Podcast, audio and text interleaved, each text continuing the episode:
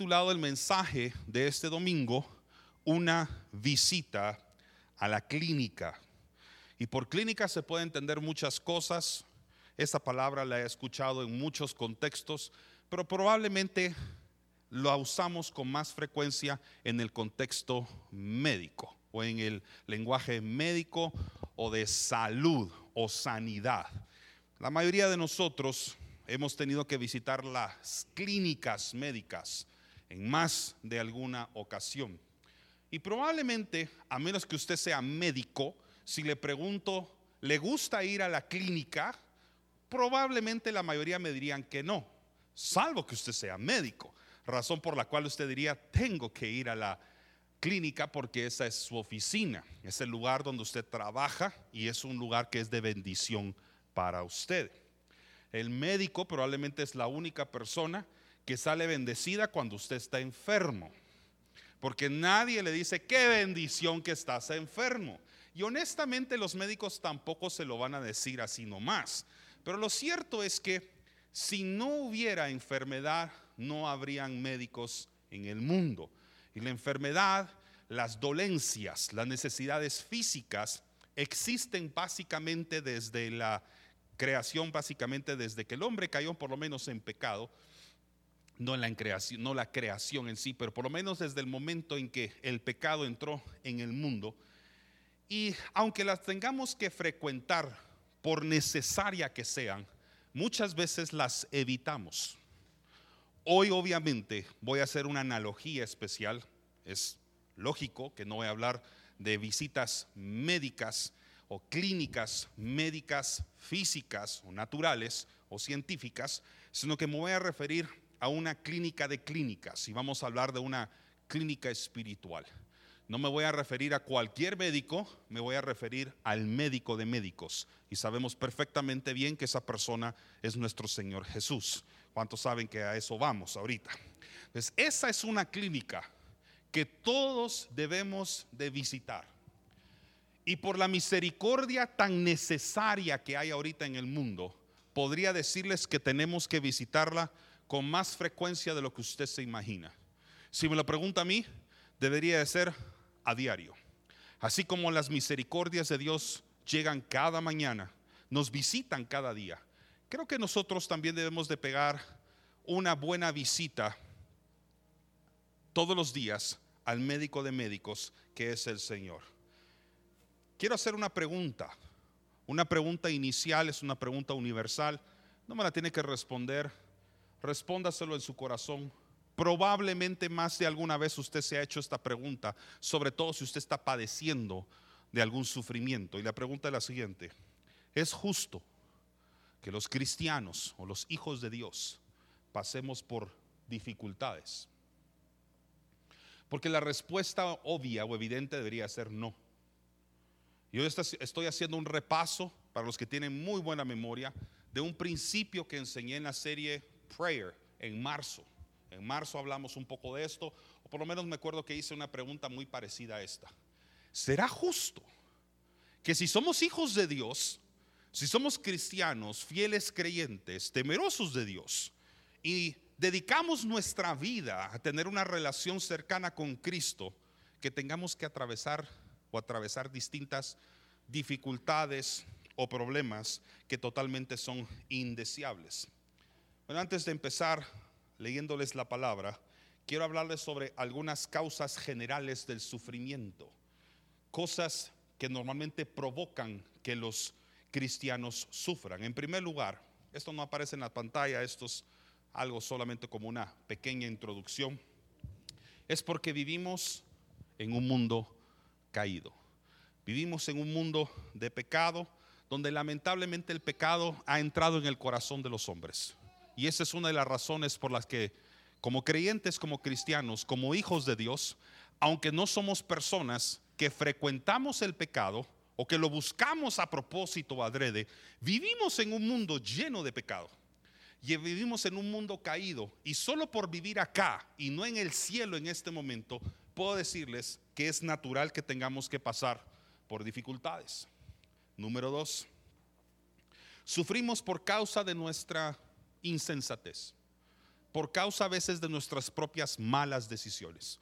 Y todos acá seguramente ya hemos aprendido valiosas lecciones de vida por errores que hemos cometido o tal vez errores que personas allegadas a nosotros han cometido y que también nos han afectado. Pero a veces los padecimientos, los sufrimientos, no es que Dios los haya enviado. A veces es que nosotros mismos, a consecuencia de nuestras malas decisiones, los estamos padeciendo o, si quiere verlo así, los estamos sufriendo. Y en esto muchos de nosotros, si somos sinceros, levantaríamos las manos y diríamos, soy experto en eso, pastor. Ah, si viera la cantidad de metidas de pata que yo he, cometido. Yo no tengo problema con que tú metas la pata o que tú tengas o cometas ciertos errores. El problema es que la insensatez es cuando habiendo ya conocido la verdad, habiendo ya conocido la consecuencia de nuestras decisiones, aún así insistimos en volver a hacer exactamente lo mismo que antes. Como dice la vieja canción, tropezó de nuevo y con la misma piedra. Es decir, usted sencillamente no estrena problemas, sino que sencillamente vuelve a reciclar los mismos. Y eso es a causa de nuestra insensatez. Todos si somos honestos y sinceros, hemos cometido precisamente ese error. Yo soy uno de ellos. Sé que me he equivocado en varias cosas y he caído recurrentemente en ellas. Y a veces hemos tenido que aprender a aceptar las consecuencias de la decisión. En pocas palabras, cosechamos lo que sembramos lo diría en Gálatas. Tercera razón. Algunas veces también sufrimos porque es la disciplina de Dios. Y esta es la que nos cuesta a veces entender, nos cuesta a veces aceptar. A veces vencemos el orgullo y decimos, sí, es cierto, yo cometí ese error y ahora es consecuencia de mi propia decisión lo que estoy sufriendo. Pero hablando de un Dios amoroso, un Dios de misericordia, nos cuesta entender a veces que también, como lo dice Hebreos capítulo 12, versículo 6, porque el Señor al que ama, disciplina y azota a todo al que recibe por hijo. Eso es algo que está en la Biblia. Nos cuesta entender que Dios también en algunos momentos nos permite pasar por distintas pruebas o dificultades para probar nuestra fe, para probar nuestro carácter. El ejemplo de ejemplos sería Jesús. Jesús pasó por sufrimientos y era el Hijo de Dios. Y Dios permitió que Él padeciera, que Él sufriera por amor a nosotros. Hay cosas que Dios permite, que tú sufras, que tú padezcas. Normalmente son cargas difíciles de llevar, probablemente no más difíciles de las que podemos realmente sobrellevar, pero aún así siguen siendo difíciles. Y en medio de eso Dios prueba nuestro carácter, Dios nos da también valiosas enseñanzas y aumenta nuestra fe. Y número cuatro, también, también, una de las causas generales del sufrimiento es por la persecución de nuestra fe. Vivimos en un lado del mundo y en un país donde hay libertad de culto. Vivimos en un país donde hablar del Evangelio orar en ciertos lugares o lugares públicos no necesariamente representa persecución para nosotros. Pero hay otras partes en el mundo donde usted no se dignaría, a menos que sea una persona muy valiente en el Evangelio, a orar probablemente en un lugar público, porque sabe que eso podría representar para usted persecución y hasta probablemente la misma muerte. Así que vivimos a veces una persecución a causa de nuestra fe y quizás no a término de muerte, pero ¿cuántos acá no nos ha pasado en algún momento que queremos defender una realidad bíblica, una moralidad bíblica? Y a causa de ello somos atacados, somos perseguidos por comentarios de despecho, comentarios en contra de nosotros, sencillamente porque nos estamos rigiendo por la firmeza de nuestra fe. Vamos a Santiago capítulo 1, versículo 2. Mientras está buscando esa cita, para los que lo van a hacer con su Biblia física, quiero que diga usted ahorita en su corazón, lo puede decir audiblemente también si quiere, Dios habla a mi vida, dígalo, Dios habla a mi vida. Yo no estoy predicando nada más para emocionarlo, no estoy predicando para darle un sermón de entretenimiento, estoy predicando para que Dios hable a su vida a través de la palabra. Y ahorita comienza la lectura en Santiago capítulo 1 Voy a leer desde el versículo 2 y voy a utilizar la traducción al lenguaje actual. Este es un repaso de una prédica que di el 13 de marzo de este año en la serie Prayer. Quiero que la Biblia misma responda a la pregunta que hice. ¿Es justo? ¿Es bueno que los cristianos pasemos por dificultades? Luisa, ¿me puedes subir un poquito este? Léalo conmigo.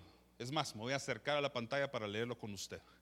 Hermanos en Cristo, ustedes deben sentirse muy felices cuando pasen por qué? Toda clase de dificultades. Así lo dice esta traducción.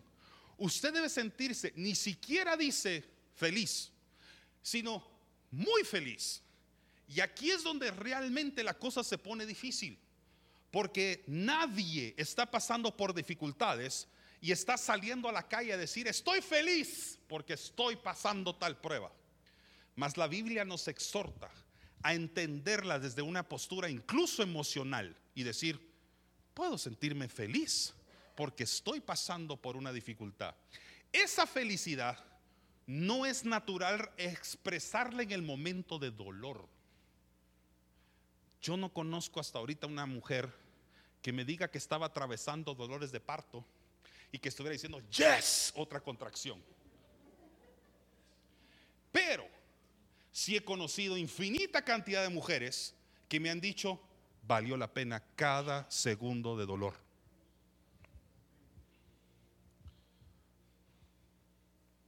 por ese bebé o ese hijo que concibió. nadie grita ahí en medio de los dolores de parto, justo cuando está dando a luz. Yes, que no, ni siquiera están diciendo y otro hijo más. No, están diciendo ahorita no quiero otro hijo. Pero cuando nace el bebé y lo carga en sus brazos, dice, valió la pena cada segundo, cada minuto de dolor. Y dicho sea de paso, 38 a 40 semanas de estarlo cargando. Algunos de ustedes pasaron por varias horas de dolores de parto antes de que tuvieran a su bebé. Si no hasta días, alguien pasan casi que 24 horas en dolores de parto. Y aquí la palabra dice, deben sentirse muy felices cuando pasen por toda clase de dificultad. Creo que la felicidad se entiende más en la siguiente parte. Léalo conmigo. Así, cuando su confianza en Dios sea puesta a prueba, ustedes aprenderán a soportar con más fuerza las dificultades. Diga conmigo más fuerza. Básicamente, las dificultades que usted está atravesando, si lo quiere ver desde una forma práctica, están formando en usted carácter. Lo están fortaleciendo para cuando vengan las pruebas más difíciles, usted las pueda sobrepasar. Usted pudo pasar las pruebas de bachillerato porque pasó las de primaria. Usted aprobó las de primaria porque pasó las del preescolar o preprimaria. Esa es la razón por la que las pruebas se fueron haciendo cada vez más soportables, no voy a decir fáciles porque tampoco eran fáciles, pero por lo menos soportables. Las pudo sobrepasar porque pasó las primeras. A los que les gusta cargar o levantar peso, pesas, Probablemente usted puede cargar 25 libras porque cargó antes 20. Y al principio 20 era imposible, pero lo logró hacer porque sacó 15. Y logró levantar las 15 libras cuando antes no podía ni siquiera 10, pero es que usted se fue entrenando y aprendió a soportar más peso. Una de las razones por las que Cristo nos ha permitido sufrir, padecer y tener dolor es porque Él está provocando que con más fuerza podamos soportar las dificultades. Ahora todos digan soportar. Quiero traer a su memoria 1 Corintios 13, el amor todo lo soporta. Una de las razones por la que nosotros atravesamos dificultades es también por amor, para que aprendamos a soportar las dificultades. Y dicho sea de paso, déjeme dar una pequeña cápsula, un pequeño paréntesis de un programa que tenemos en la iglesia llamado Matrimonios Inoxidables. Algunos de ustedes ya lo conocen. Una de las lecciones que damos con mi esposa en este curso, después de analizar 1 Corintios 13, que es uno de los módulos de este curso, este seminario que nosotros damos, es el siguiente. Tienen que eliminar de su vocabulario esta palabra, o dos, expresión mejor dicho, no te soporto. No te soporto. Porque cuando estamos en una relación con fricción entre dos personas que nos amamos, solemos a veces decir es que no te aguanto, es que no te soporto. Y eso es contrariamente a la naturaleza del amor de Dios. Primera Corintios 13 nos enseña que si Dios es amor, Dios todo lo soporta. Soportó su peso en la cruz por amor a nosotros. Así que elimine de su vocabulario, esposo o esposa, esa expresión, ya no te soporto. Use otras, pero no use esa. No te aguanto. Dice, ustedes aprenderán a soportar con más fuerza las dificultades. La razón por la que una base soporta el peso es porque se fue fortaleciendo, se hizo cada vez más fuerte. La razón por la que una columna aguanta un techo es porque fue hecha de cemento, concreto y hierro, no de paja o de pajilla.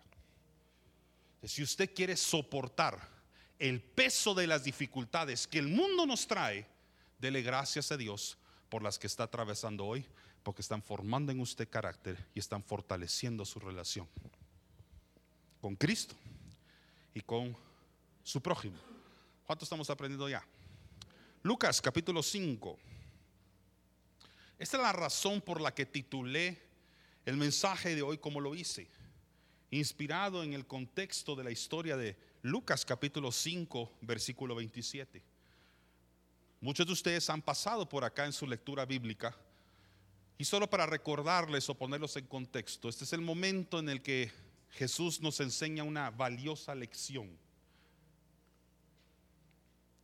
Y dice que no son los, los sanos los que tienen necesidad de un médico, sino los enfermos. Pero ¿en qué momento dice eso Jesús?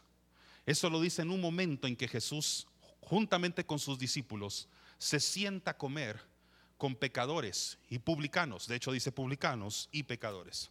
Y no es cualquier publicano y pecador el que está leyendo usted en este capítulo. Está hablando ahí de Leví. Leví es el nombre hebreo de quien usted conoce como Mateo. Si usted se llama Mateo, Leví es un nombre hebreo, por cierto. Dice, versículo 27, después de estas cosas salió, eh, hablamos de Jesús, y vio a un publicano llamado Leví. No sé si ustedes saben que un publicano es una persona que está a cargo de la recaudación de impuestos. No necesariamente a veces es el recaudador directo, pero sí es una persona que maneja la economía de lo que se recauda y reporta al imperio romano. Ahora, esto para usted es relativamente normal, pero en aquella época los publicanos eran vistos de una forma muy desagradable por medio de los judíos, porque muchos de ellos eran precisamente judíos. Pero los judíos tenían una, una norma moral. Solo a Dios servimos y solo a Dios tomamos por autoridad. Los publicanos, por así decirlo, traicionaban el principio de los judíos, porque ellos honraban, por supuesto, creían en Dios, pero ya habían reconocido a otra autoridad, una autoridad romana. Así que eso es como que usted llamara a una persona de su pueblo un traidor, porque no solamente está rindiendo culto a Dios, sino que también está reconociendo como autoridad a los romanos, los mismos que estaban oprimiéndolos como esclavos. Así que los publicanos eran muy mal vistos por los fariseos y por el pueblo en general. No eran muy queridos. Ese hombre del que usted lee cuando lee el primer evangelio de su Nuevo Testamento, Mateo, Marcos, Lucas y Juan, Mateo, el primero, usted está leyendo la historia de un hombre que fue odiado, pero que recibió amor y eso es un mensaje para cualquier persona acá que en este momento podría decirme, el estilo de vida que yo llevo, las decisiones que he tomado, me han hecho merecedor de muchas críticas y odio aún de mi propia familia. Dios puede tocar tu vida. Y puedes pasar de ser el más odiado a ser la persona más amada. Amén. Nunca permita que una persona ponga por pretexto que no es merecedora la misericordia, el amor de Dios, sencillamente porque dices que yo le caigo mal a todo mundo. Mi carácter, mi personalidad, hace que todo mundo yo le caiga mal. Todos tenemos a alguien en la oficina o en la empresa que son expertas en esforzarse por caer mal, de verdad. Pareciera que sacaron un título en eso. Pero aún esa persona que trabaja con usted, a la que usted evita cada vez que se acerca y que muchas personas dicen, no, ya vino aquel, es una persona que si abre su corazón, Cristo puede entrar en su vida. Así que yo no sé si usted conoce a alguien y si nadie conoce a nadie, tenga cuidado, tal vez estoy hablando de usted mismo. Si usted está así como, yo no conozco a nadie, maybe it's you, tenga cuidado. Cristo puede hacer que su vida pase de ser el más odiado el más evitado al más amado y al más leído. Dice, después de esas cosas salió y vio un publicano llamado Leví sentado al banco de los tributos públicos, porque ese era su lugar, y le dijo, sígueme. ¿Qué le dijo? Ah, ok, mire lo que dice el versículo 28. Y dejándolo todo se levantó y le siguió. Solo mire el poder de convencimiento de Jesús. Jesús no se ponía a convencer a la gente de que lo siguiera. Esta no es primera vez en la historia bíblica donde vemos que Jesús invita a alguien a seguirlo e inmediatamente dejan las cosas y lo siguen a él.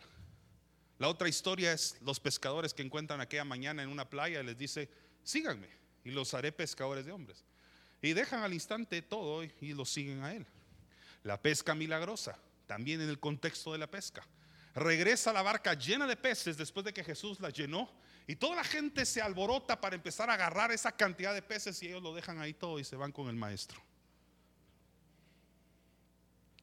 Jesús tenía un poder de convencimiento impresionante. Y Jesús ahora vive en su corazón. Fluye a través de usted. Resplandece a través de usted. Usted debería tener el valor para decirle a las personas, puede seguir a Cristo. No necesita darle grandes sermones y explicaciones teológicas de por qué seguir a Jesús vale la pena. Solo dígale, siga a Jesús. Seguí a Jesús. Y dejándolo todo, se levantó y le siguió. Versículo 29. Y Leví le hizo un gran banquete en su casa. Mire la gratitud que había en el corazón de ese hombre. Y había mucha compañía de publicanos y de otros que estaban a la mesa con ellos. No sé por qué siento en mi corazón que debo decir esto ahorita pero lo voy a decir, cuando el Espíritu Santo me inquieta lo hago. Hay quienes acá se han dispuesto a usar su casa o su hogar para servir alimento, comida. Y te has preguntado si debes seguir haciéndolo o no, o si debes comenzar a hacerlo o no. Déjame decirte algo. Cuando una persona sirve comida a alguien, es una forma de honrar la visita de tal forma que estás diciéndole a Dios, estoy agradecido por lo que estás haciendo conmigo. Estás hospedando ángeles que Dios ha enviado a tu casa o a tu hogar. Esto no iba con el mensaje, pero si alguien necesitaba escuchar eso, no se limite a cerrar las puertas de su casa, sígalas abriéndolo, porque la presencia de Dios quiere entrar allí y enviará personas para que sean bendecidas por la mesa que vas a servir. Y no solamente es pan, es material, sino también porque Dios te está inquietando a que sigas sirviendo pan espiritual. Si alguien aquí necesitaba eso es para usted y diga amén. Y no cierre las puertas de su casa para hacer de bendición a la gente. Sígalas abriendo. Dios proveerá el pan. Eso era para alguien. Sigo. Versículo 30. Y los escribas y los fariseos murmuraban contra los discípulos diciendo, ¿por qué coméis y bebéis con publicanos y pecadores? Es los que yo les decía hace unos instantes. Y uno de esos era Leví. Y responde Jesús, los que están sanos no tienen necesidad de médico, sino los enfermos. No he venido a llamar a los justos, sino a pecadores al arrepentimiento. Esa es la razón por la que el mensaje de esta mañana se llama así. Una visita a la clínica. Esa casa se convirtió en una clínica porque un médico estaba dentro. Una clínica es clínica si el médico está presente. Usted llega y si el médico no está, le toca esperar pacientemente hasta que él llegue, porque ninguna otra persona tiene las cualificaciones para poderlo atender a usted en la necesidad que tiene. Puede haber recepcionistas, pueden haber personas de limpieza, pueden haber enfermeros o enfermeras, pero mientras el médico no está, ningún paciente puede ser tratado. La clínica es clínica porque un médico está dentro. La iglesia es una clínica y la iglesia es la clínica toda vez Cristo esté dentro. Este lugar es una clínica para enfermos mientras la presencia de Cristo esté aquí. De lo contrario, somos un montón de pacientes enfermos sin que nadie nos pueda curar ni atender. ¿Cuántos están entendiendo la analogía? Su casa puede ser una clínica de enfermos como fue la casa de Leví, mientras Cristo esté adentro cenando, mientras Cristo esté invitado. Si Cristo, perdón, Cristo, no Cristo también, pero Cristo mora en su vida y en su hogar, usted puede decir, aquí es una clínica, no porque yo te voy a sanar, no porque Cristo mora aquí. Usted puede sacar la Biblia y predicarle a las personas, puede hablarles de Cristo, puede dar consejería si usted está capacitado para ello, pero todo eso ocurre porque Cristo está allí. Si el doctor no está, la clínica no es clínica, no es consultorio, es nada más una sala de espera lleno de pacientes enfermos que nadie puede curar. Si esta iglesia va a ser la clínica, asegurémonos de que Cristo esté aquí. Invitémosle a estar. Si su casa va a ser una clínica para que personas con necesidades lleguen y usted les pueda predicar, asegúrese que Cristo mora en su casa. ¿Cuántos están entendiendo la analogía hasta acá? Sino a pecadores al arrepentimiento. No vine a llamar a justos, sino a pecadores. ¿Qué es ese arrepentimiento del que él predicaba?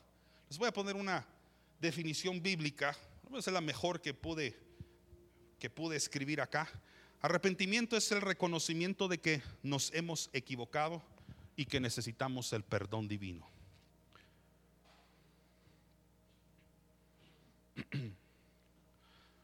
Así que Jesús es el médico que todo el mundo necesita.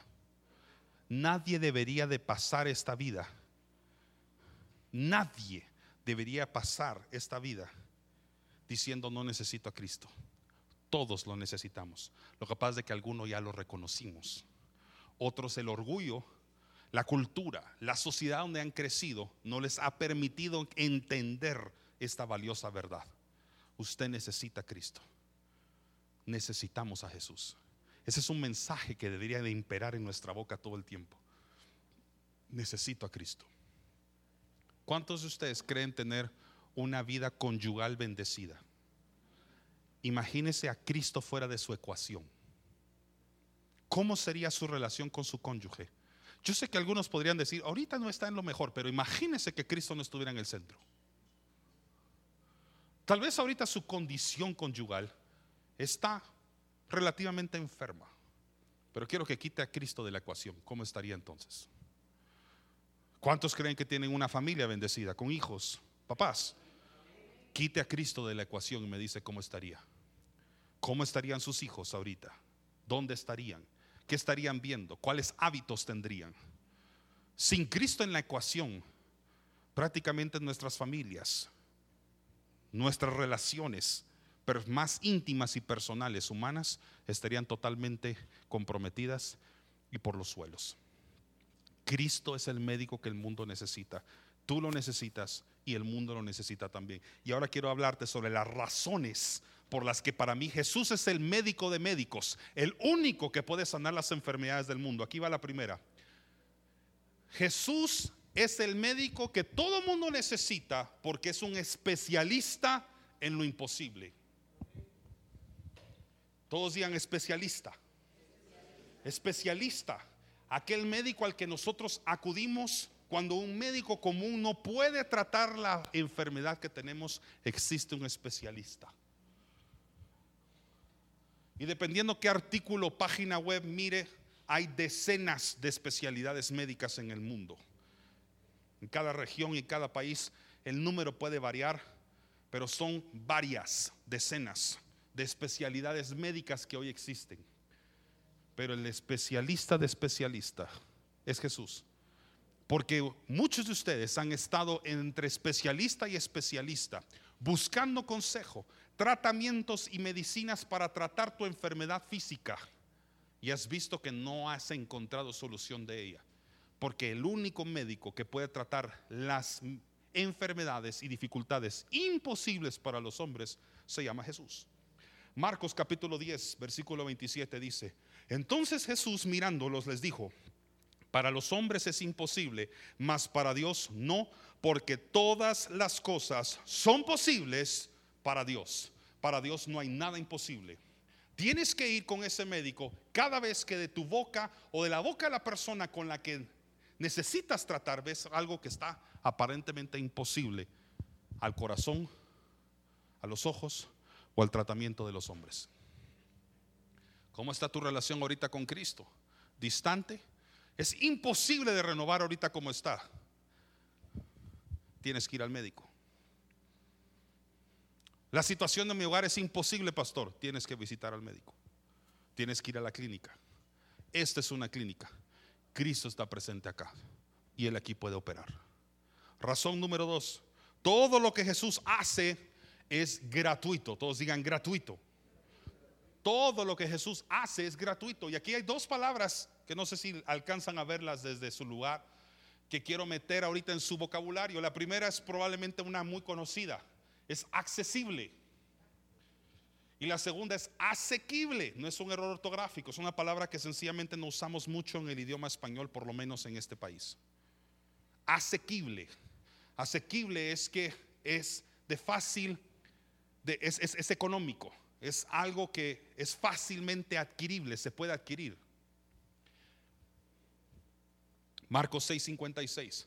A donde quiera que entraba, en aldeas, ciudades o campos, Guatemala, en tu barrio, residencia o tu, o tu casa, ponían en las calles a los que estaban enfermos y le rogaban que les dejase tocar siquiera el borde de su manto y todos los que le tocaban quedaban sanos. Aquí no veo a él cobrando el milagro. O pidiendo un quinto o una moneda a cambio del toque. Cristo es accesible y es asequible. Es accesible por medio de la palabra de Dios, es accesible por medio de la oración, es accesible por medio de un tiempo de adoración y es asequible porque no te cobra en el momento en que te toca o que tú lo tocas a Él. ¿Cuántos vamos bien acá?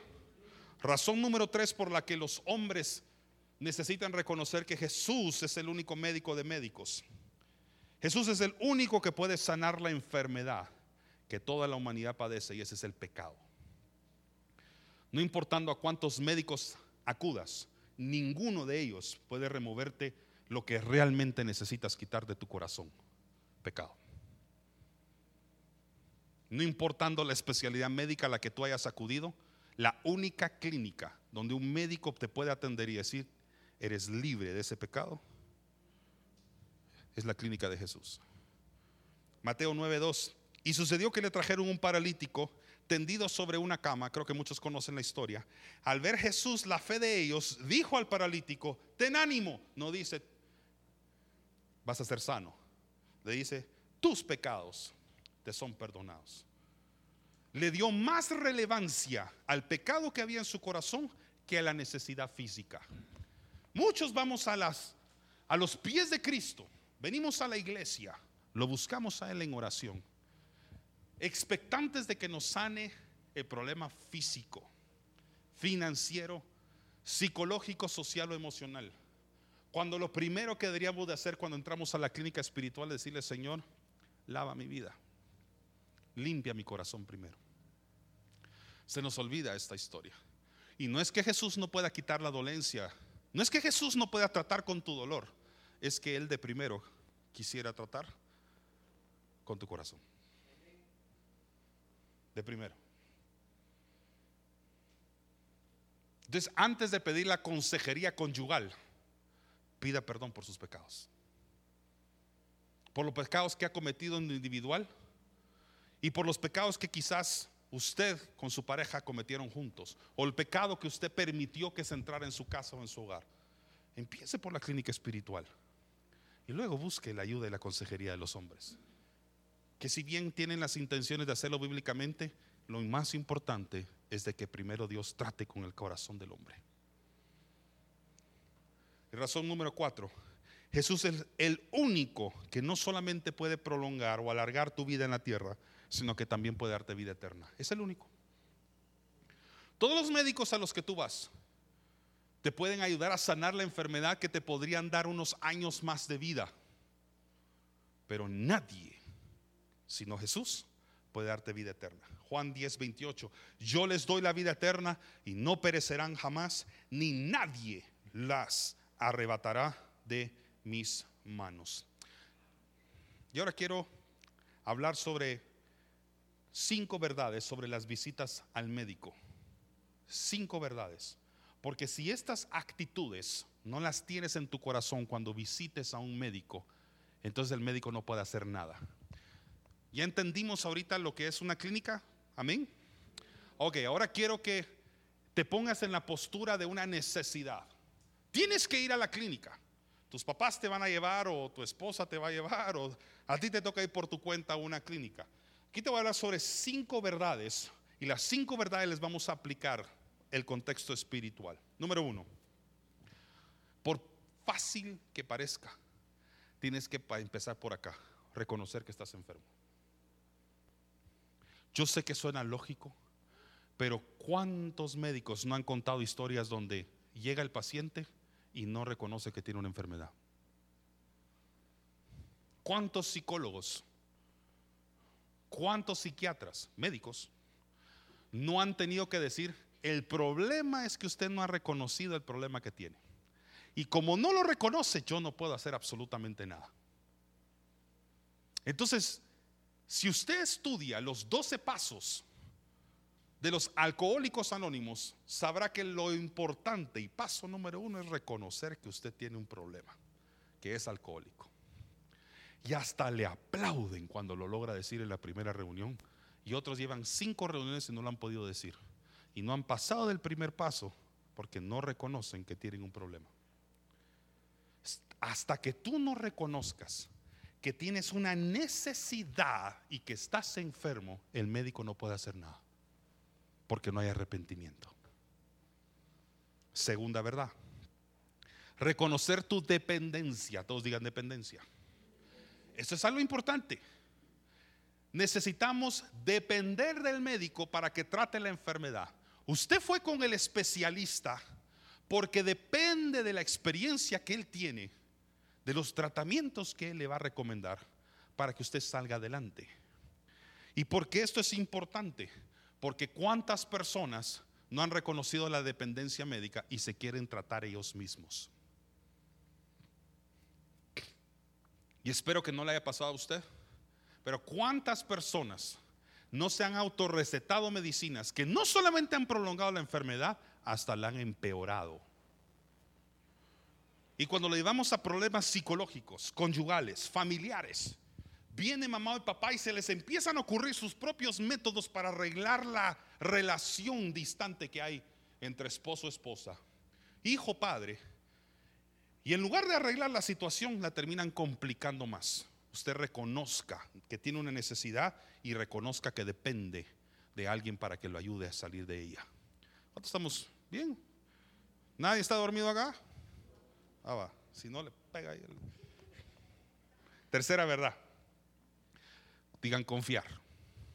Confiar en que puede sanarte. Usted no va al médico confiando que la persona no lo va a ayudar. Es más, ¿cuántas veces usted no ha ido al médico especialista porque le recomendaron a ese profesional? Se dignó a pedir en redes sociales, entre familiares o amigos, ¿me puedes recomendar a un buen dermatólogo? ¿Me puedes recomendar a un oncólogo? ¿Me recomiendas al gastroenterólogo? ¿Cómo es el, de las hormonas? Endocrinólogo es, ¿verdad? Me recomiendas a un endocrinólogo y entonces usted confía en la experiencia de la persona. ¿Cuál es la razón por la que usted entra a veces a los consultorios médicos y ve que está repleto de títulos arriba de su cabeza? No la cabeza suya, sino del médico. Colgados ahí en la pared.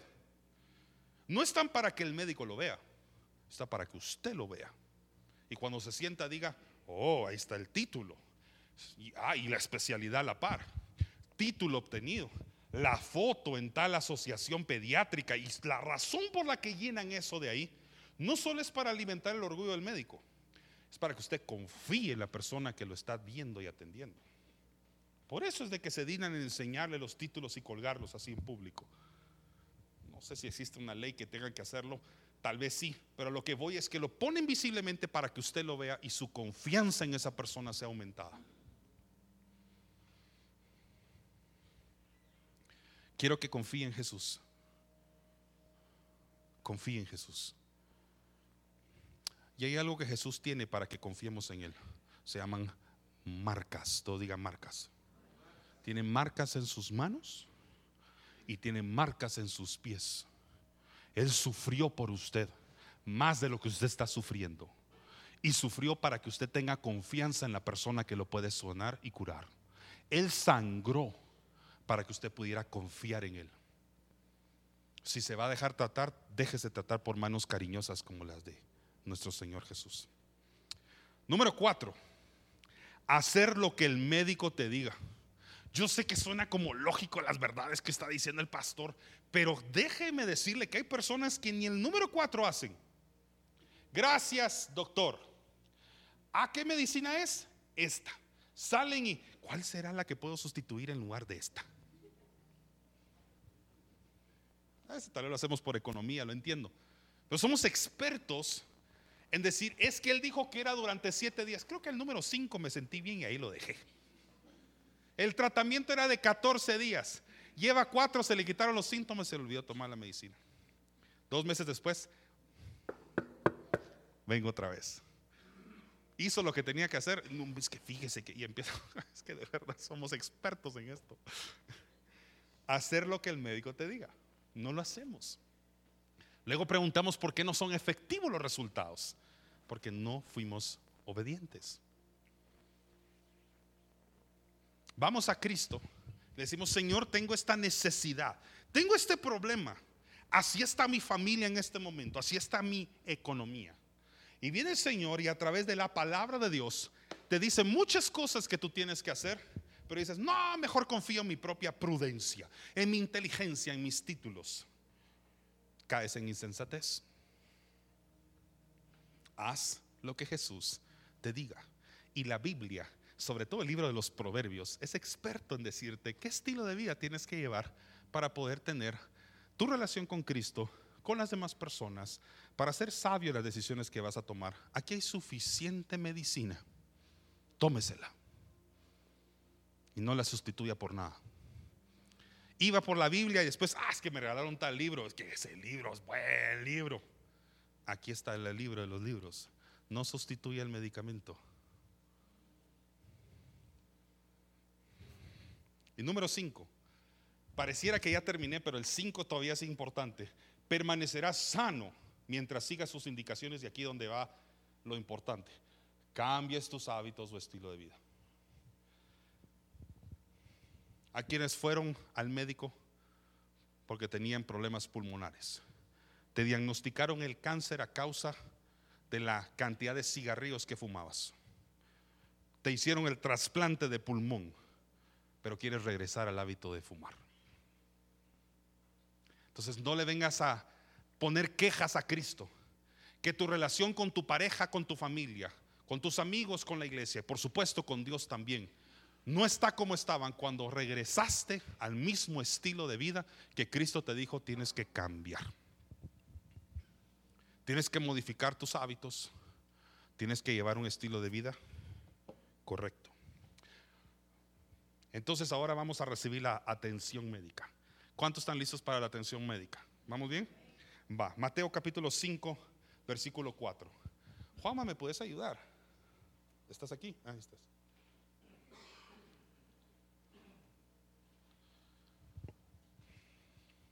A partir de aquí en este momento de mi mensaje, aquí va a recibir atención médica el que quiera. Todo lo anterior fue para explicarle la doctrina, fue para explicarle los principios de la visita o la consulta al médico. Ahorita, de aquí hasta que termine el mensaje y diga amén, recibirán atención los que quieran. Si usted necesita a Cristo, si tiene un padecimiento, un sufrimiento, hay una carga que ya no aguanta, a partir de ahora que el Espíritu Santo empiece a trabajar. Mateo 5:4. Bienaventurados, hay una forma diferente de decir bienaventurados, que es felices. Gracias. Bienaventurados los que lloran, todos digan llorar, porque ellos recibirán consolación. ¿Cuántos médicos? ¿Cuántos profesionales en nuestro oficio de atender personas con distintas necesidades? Los médicos con enfermos, los pastores con personas con necesidades espirituales, los psicólogos con pacientes llenos de problemas emocionales, sentimentales, psicológicos. No hemos tenido que aprender esto. Yo no sé si alguien aquí en algún momento quiere ser usado por Dios en el tema de la consejería bíblica. Consejería pastoral, consejería familiar, consejería conyugal. No puedes entrar en el ministerio de la consolación y de la consejería sin entender esto. Esta es tu primera escuela. Decir a las personas, eres bienaventurado si lloras porque recibirás consuelo. Ese dolor, esa tristeza, esa carga emocional que tú tienes, siéntete bienaventurado. Voy a usar otros sinónimos. Dichoso, feliz, bendecido por llorar, porque tu tratamiento empezó en la primera lágrima que derramaste. Y si creen que eso no es bíblico, pregúntenselo a Jesús antes de que fuera entregado esa mañana, esa madrugada, a los romanos. Jesús lloró, Jesús sudó como gotas de sangre que caían sobre el suelo. Jesús lloraba. Y antes de actuar, antes incluso de resucitar a Lázaro, lloró ante la noticia. Lloró por el sufrimiento de la familia Lloró quizás por la falta de fe de la familia. Lloró porque perdió un buen amigo, pero lloró.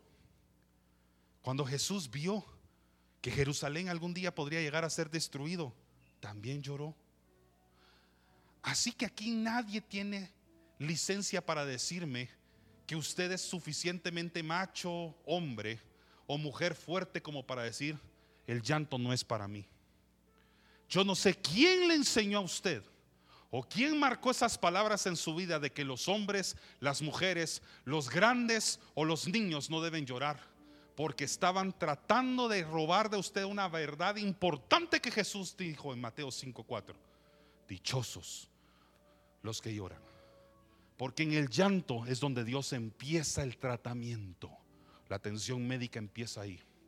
Pregúntale a un médico, un pastor, un consejero, un psicólogo ¿Cuántas veces no ha tenido que atender a personas que lo que primero hacen cuando empiezan a desahogarse es llorar? El llanto trae un bálsamo a tu corazón, sobre todo cuando las lágrimas que estás derramando son a los pies de Jesús, delante del médico correcto. Así que todos los que ahorita necesiten atención médica espiritual, necesito decirte lo siguiente, bienaventurados si lloras, porque recibirás consuelo. Según de Corintios capítulo 7 versículo 10, en una traducción que cito pocas veces acá, se llama Palabra de Dios para todos. Si utilizas un, una aplicación para leer la Biblia, se abrevia como P, D y T, PDT. Dice, la tristeza que Dios busca es la que produce un cambio de corazón y un cambio de vida.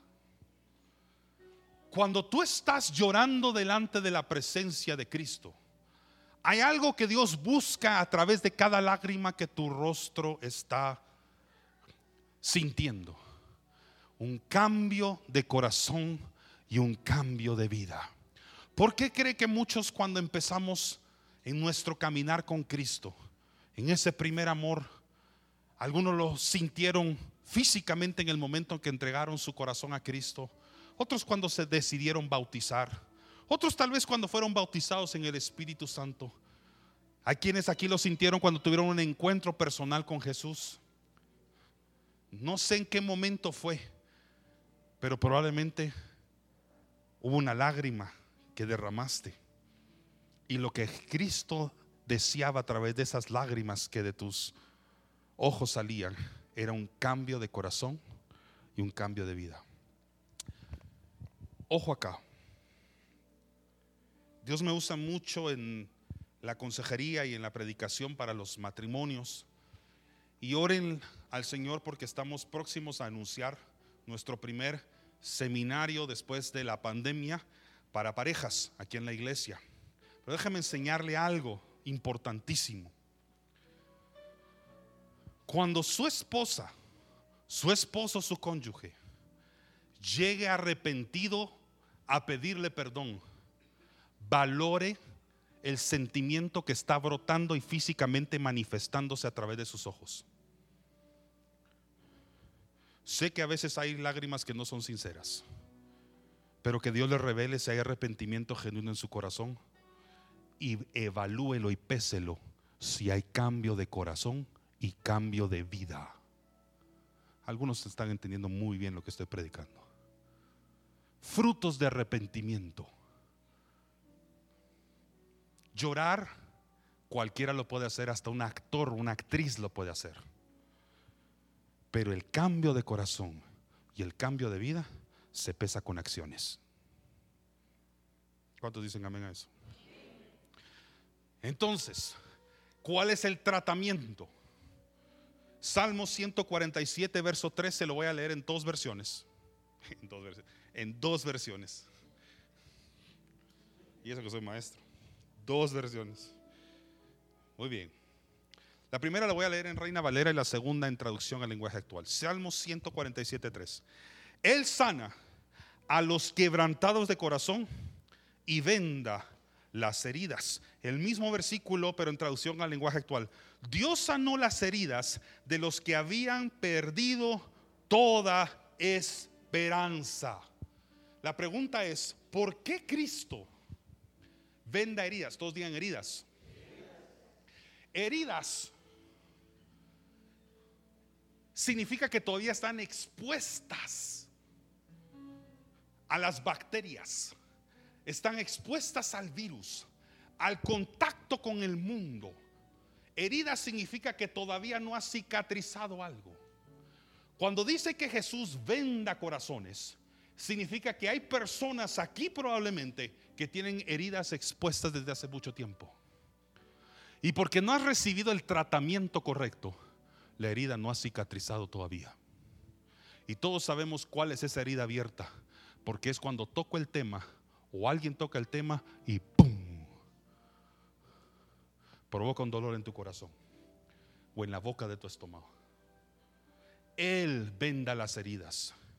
Es el médico de médicos. Porque no solamente venda heridas físicas, estamos hablando de las heridas más importantes, las heridas del pasado. Y lo que Él quiere hacer con estas heridas vendadas es que con el tratamiento correcto de una medicina que se llama sangre del cordero, puedan ser limpiadas las heridas que están llenas de pus por años de estar expuestas incorrectamente a la intemperie, al mundo, al pecado. Y Cristo las quiere limpiar, las quiere lavar para que cicatricen.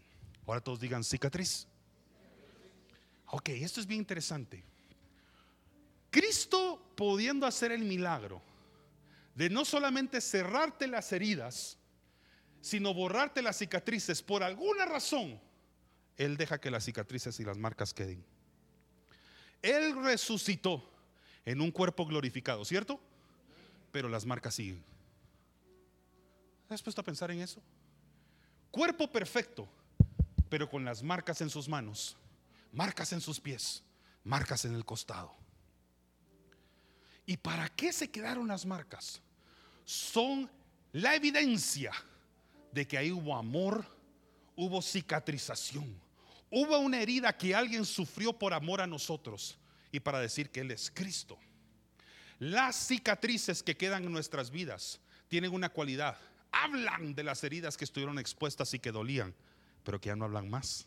Pero testifican de un Jesús que nos sanó y nos vendó. Eso es lo maravilloso de las cicatrices.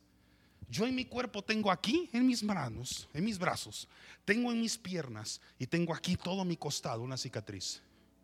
No me duele, pero recuerda a mi mamá y a mis papás de una herida que estuvo expuesta, de un sufrimiento que yo padecí.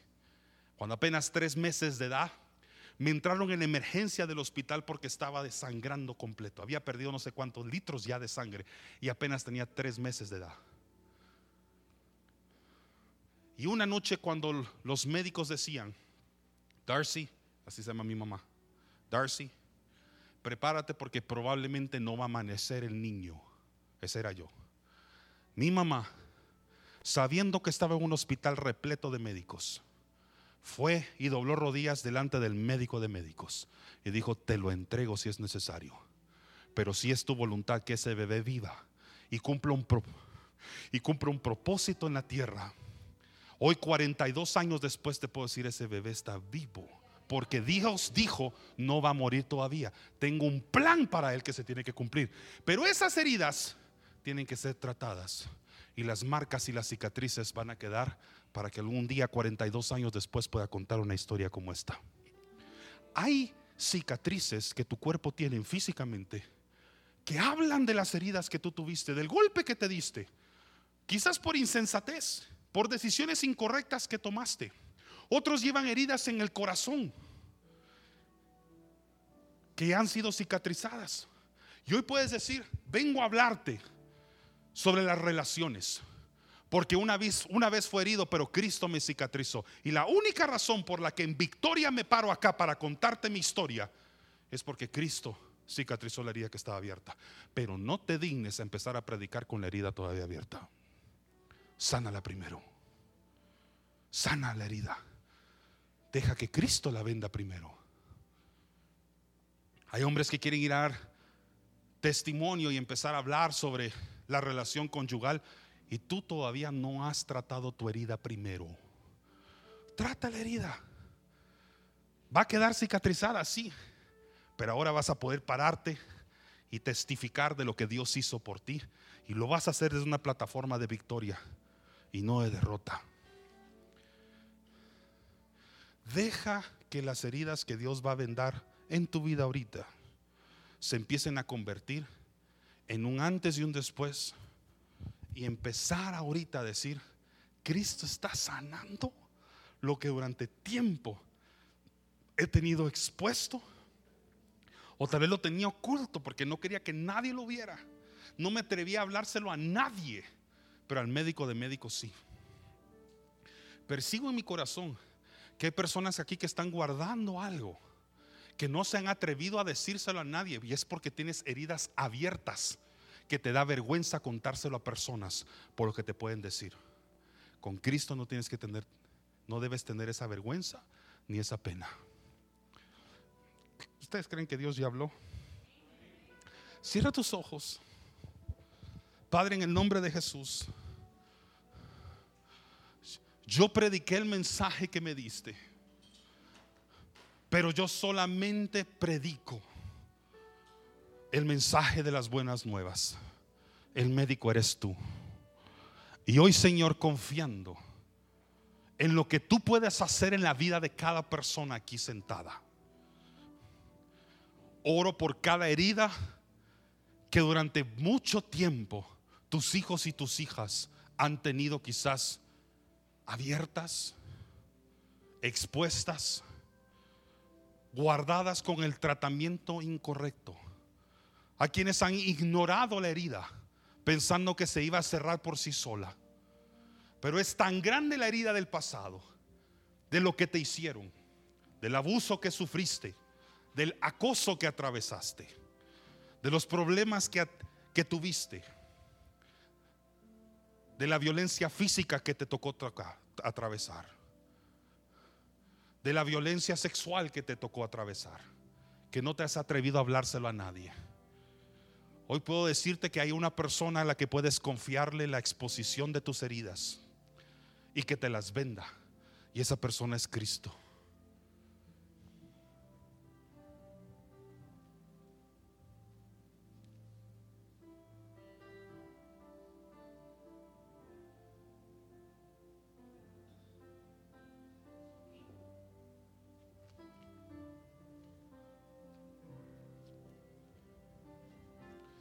Gracias, Señor Jesús.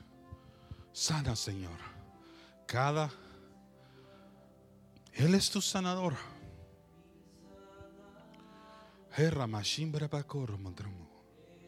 Gracias, Señor Jesús. Toca vidas y toca corazones. Tú vendas las heridas, Señor. En el nombre de Jesús. No necesitas contárselo a nadie en público. Solo abre tu corazón y que sea el Señor el que la sane.